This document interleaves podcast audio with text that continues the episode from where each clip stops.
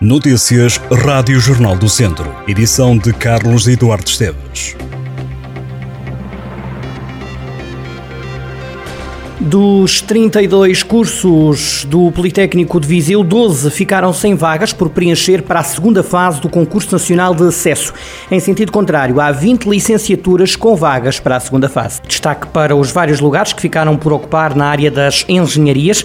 Em sentido contrário, Comunicação Social ou Publicidade e Relações Públicas ocuparam todas as vagas que estavam ao dispor. Pode consultar a lista de todos os cursos em jornaldocentro.pt. Certo é que o Instituto Politécnico de Viseu colocou mais mais 64 alunos na primeira fase de acesso ao ensino superior em relação ao ano passado.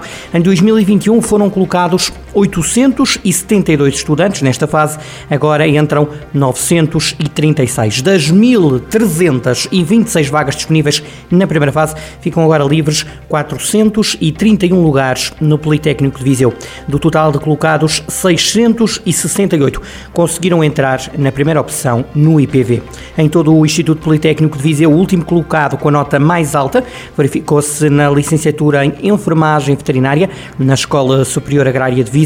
O estudante precisou de 146,8 valores. A nota mais baixa para entrar no IPV diz respeito ao curso de Artes da Performance Cultural, em que o último colocado entrou com 103,5.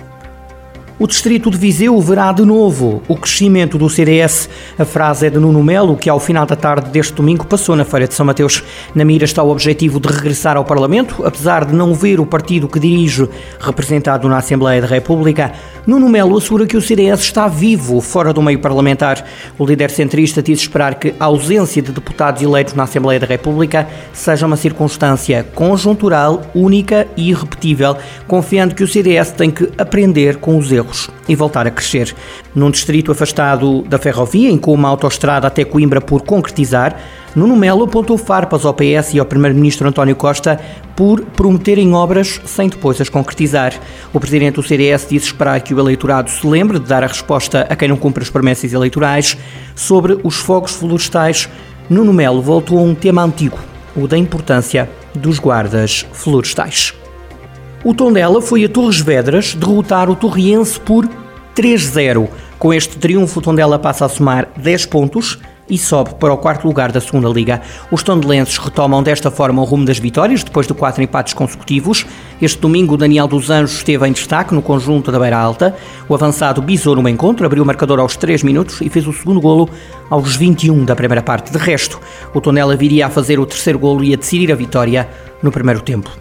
O terceiro gol apareceu aos 43 minutos, marcou Telmo Arcanjo. Com esta vitória, o Tondela ganha balanço para o primeiro jogo que fará no estádio João Cardoso esta época. Os Auriverdes vão receber a Belenenses Chade na próxima sexta-feira, 16 de setembro às 6 da tarde.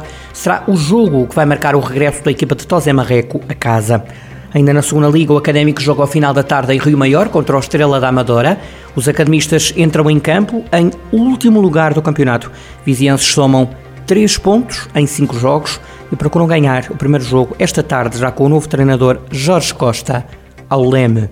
O Rezende apurou-se para a segunda eliminatória da Taça de Portugal. O clube do Norte do Distrito venceu fora de casa o Lessa por duas bolas a uma, mas as coisas não estiveram fáceis. Ao intervalo o jogo estava empatado a zero. No segundo tempo, Lessa marcou primeiro e tudo se complicou.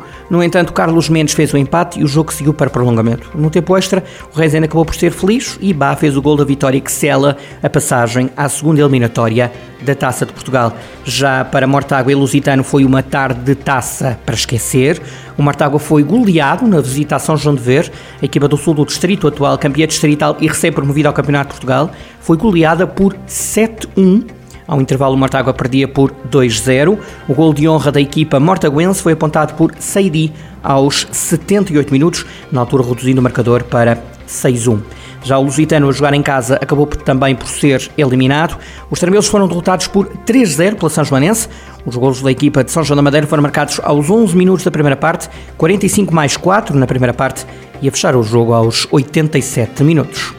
O distrito terá então cinco clubes no sorteio da segunda eliminatória, para além de Tondela e Académico, que entram nesta fase em prova, juntam-se ao Rezende, o Castro Daire e o Lamelas, clubes que ficaram isentos no sorteio da primeira eliminatória da Taça de Portugal.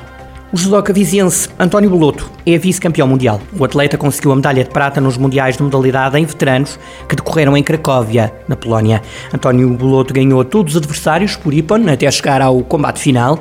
Foi aí que saiu derrotado, acabando por conquistar a medalha de prata.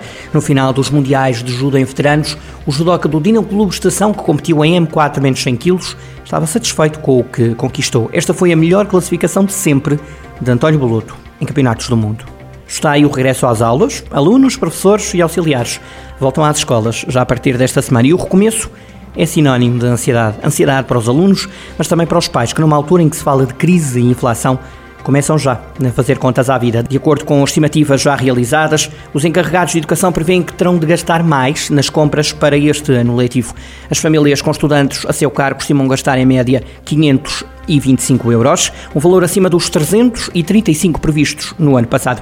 As contas são feitas pelo observador CDLM para procurar minimizar esta subida de preços nos seus orçamentos a maioria das famílias tenciona conter-se nas compras para este ano letivo e quase todas vão adotar estratégias para as tornar menos caras.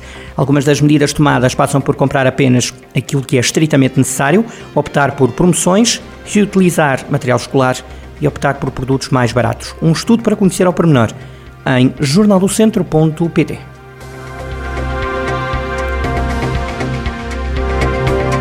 Estas e outras notícias em jornaldocentro.pt.